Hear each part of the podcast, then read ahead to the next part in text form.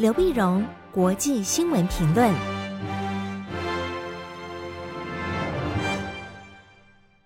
各位听众朋友，大家好，我是台北东吴大学政治系教授刘碧荣。今天为您回顾上礼拜重要的国际新闻的第一个，我们先看加拿大跟印度最近的一个冲突。在上礼拜一，九月十八号的时候呢，加拿大总理杜鲁道表示，加拿大政府握有可靠的证据啊，有情报显示呢，印度的特务和今年六月十八号发生了加拿大籍印度裔锡克教领袖尼贾尔的谋杀有关。也就是说，在加拿大有一个印度裔的呃锡克教的一个一个领袖，叫做尼贾尔。尼贾尔的锡克教呢，被印度认为他是一个恐怖组织，是个分离主义啊。那么，但是被印度特务在海外暗杀了，暗杀了，所以加拿大呢就呼吁跟印度政府一起来调查。那么这件事情，因为他是加拿大的公民嘛，那么把这些加拿大公民被印度特务在加拿大暗杀了，这当然要把这事情查一个水落石出啊。那印度这边当然知道消息，当然跳起来说加拿大，你你你这根本是恶意的攻击啊，根本是非常的荒谬，而是你家国自己窝藏恐怖分子和分离主义分子啊，所以双方互相指责，打起外交战。外交战的印度便是驱逐了加拿大的一些外交官啊，那么限制了使馆人数的这个上限啊，就是减少你加拿大驻印度的使馆的这个这个人数，那么并且呢，停发加拿大人到印度的签证，并且对印度公民发出旅游警告，说这时候最好不要到加拿大。这双方情势非常紧绷啊。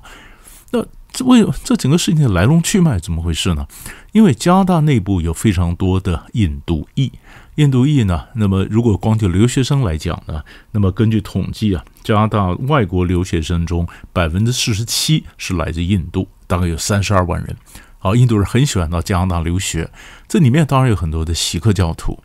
锡克教呢是印度的少数啊，那是它是整个少数的族裔、少数的宗教，在印度也十四亿人口里面呢，锡克教徒在占了百分之二而已，但它多半都集中在旁遮普省。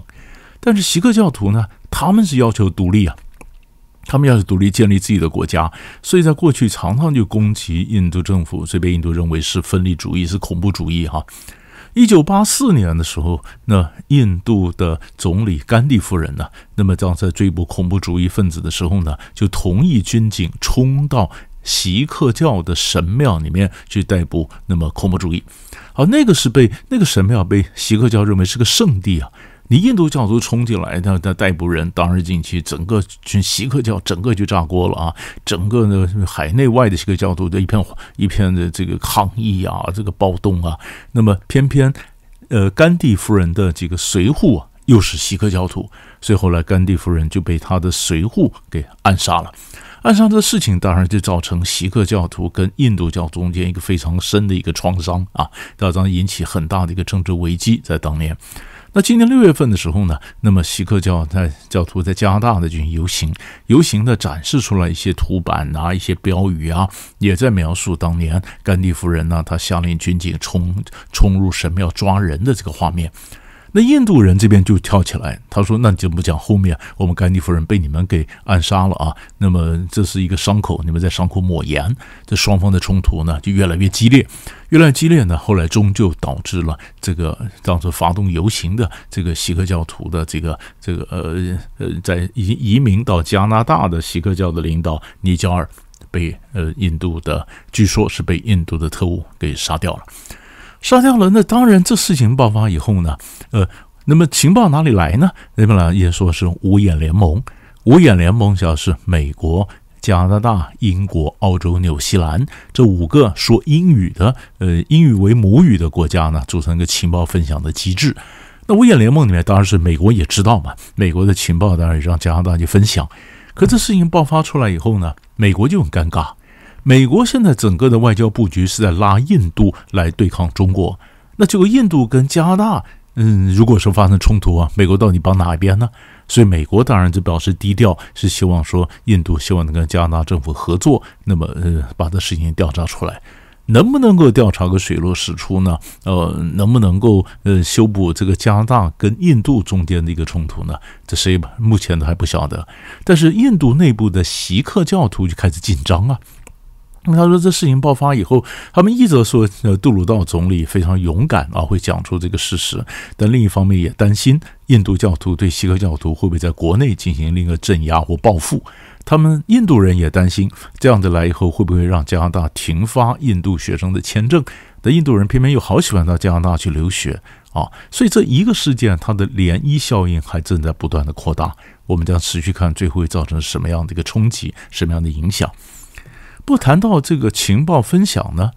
那么最近也有很多新闻指出来，美国跟中国大陆的情报战呢打得很凶。打得很凶。那么，美国的官员表示呢，那么中国大陆在美国的情报搜集啊，那不断的增加，而且既深且广，也也吸引了，也也也招聘了很多新的人。而同样的，美国对中国的情报搜集呢，也不断的增加，而这个情报战的规模，甚至还超过冷战时期美国跟苏联之间的情报战。情报站，那在上个礼拜九月二十号的时候呢，那么英国《金融时报》一篇专题还提出来，他说中国大陆呢，顺着“一带一路”，“一带一路”在海外啊，它就掌握了很多的港口。啊，个那么很多港口，那么本来就是海上的这个布局嘛。而这些港口呢，或者它是共同的共呃管理，或者它有这样的管理，呃，全部的管理啊，或者说它的入股啊等等，但是它参与到各种港口的经营啊管理，那么这些港口呢，也变成中国的一个情报站。所以，不管是各种的船舶啦，呃，各种的供应链呐，各种的商船进出港的吐纳的各种各种的资讯啊，通通，那么，嗯，中国都要求，所以这所有的海外经营的实业体呢，你的情报必须报回国内，啊，就中国的船公司、中国的进出口公司，你的你的货柜啊，你到哪里，它整个情报也报回国内，所以变成一个情报网络。所以最近关于中美之间或者西方跟中国之间打情报战的这个新闻呢，那越来越多。那越来越多呢，这个是所以有人担心，这个情报战如果越演越烈的话，会不会最终影响到拜登跟习近平在十一月旧金山 APEC 会不会见到面呢？啊，这个也是我们看到的一个这个礼拜我们看到是一个新的新闻的一个方向，这可以持续的关注。第二大块新闻呢，我们看外交上的两个突破。或者两个新的一个布局，美国跟中国双方呢，在上个礼拜都出了呃外交的这个布局。那么就美国来讲呢，美国在联合国大会的场外呢，九月十九号，美国总统拜登就跟中亚五国举行了峰会。中亚五国，中亚五国呢，本来这中亚国家，那么一直是在中国的一带一路上面，是中国大陆非常重要的一个外交的重点。中亚五国本来是前苏联的加盟共和国，所以它当然有苏联的影响。但是五国呢，又是上海合作组织的这个呃成员国，所以中国当然也在这边有有影响力。而他们又通通嗯，都过去呢，可能都跟土耳其有历史、语言、民族的渊源，所以呢，呃，突厥斯坦啊，或突厥国家组织，那么土耳其也在中亚这边有影响力，所以土耳其、俄国、中国，现在美国想要加紧赶上，所以在九月十九号的时候呢，美国总统拜登呢，那么在联合国就刚好把中亚五国找来啊，找了五国加一。的一个机制，那进行了这个外交的高峰会，那并且表示呢，拜登说他还会再到中亚国家去访问啊。那么，所以在可以看到这个布局，如果我们再看到今年五月份呢，G7 国家在广岛开高峰会议的时候呢，那么中国在五月份也开了在西安开了中国跟中亚国家的峰会。也就是，呃，西方国家在东边海上希望围堵中国，中国从西边陆上打出一个出口。可是现在呢，美国也希望到西边去围堵中国，所以美国才有九月十九号跟中亚国家的一个峰会。所以这可以看到是美国这边的外交布局。那中国大陆这边的外交呢，那刚好是亚运在杭州开幕。好，这开幕呢，九月二十一号的时候呢，那么中国邀请到啊，这个巴沙尔阿夏阿塞德，就是叙利亚总统小阿塞德到中国来访问。那这个事情值得重特别重视的原因，就是小阿塞德在国际上是被孤立的，但是最近呢，他逐渐的因为中东情势有变化，他逐渐打破孤立，那么他也逐渐受邀能够回到阿拉伯联盟。那中国过去呢，那么跟叙利亚没有那么密切的关系，但是现在因为整个布局啊，在中国却把重点的中东的整个布局，那觉得叙利亚是个突破点，而特别值得注意的是。这是中国大陆是派了专机到大马士革，把巴沙尔·阿塞德把他接来中国来开会啊，因为就怕万一中间不安全怎么办呢？那中国派了飞机，然后在领空闪过一些不友善国家领空，宁可多飞一千公里啊，那把小阿塞德从大马士革接到中国来访问，这过去没碰过呢。这个可以看到，这整个外交布局，这这样的一个安排啊，就我派飞机接你来访问，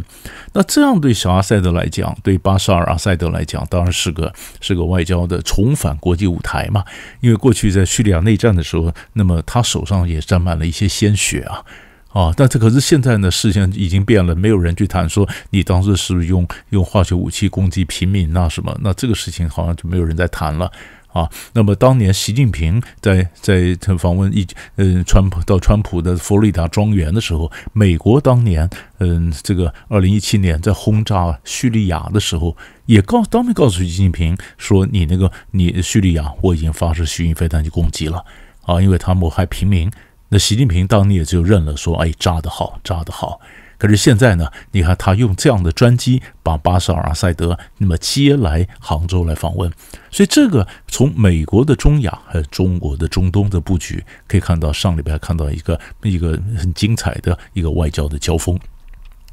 最后新闻呢，我们看美国，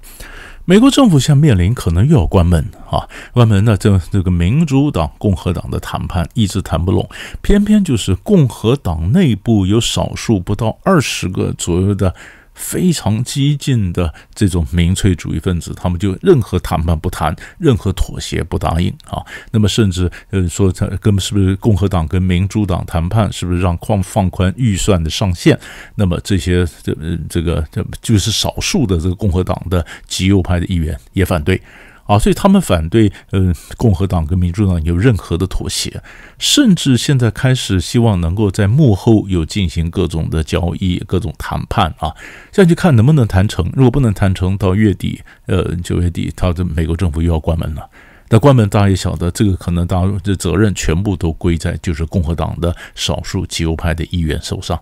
那这个事情对美国的政治会什么影响？如果有每一次美国都可能因为少数的极右派的议员而造成政府的关门，那么影响到预算，影响到外交政策，那长远来看，这个影响其实是蛮大的啊。所以这个是我们值得持续关注的一个方向。所以大概上礼拜几块大的新闻为你整理到这里，我们下礼拜再见。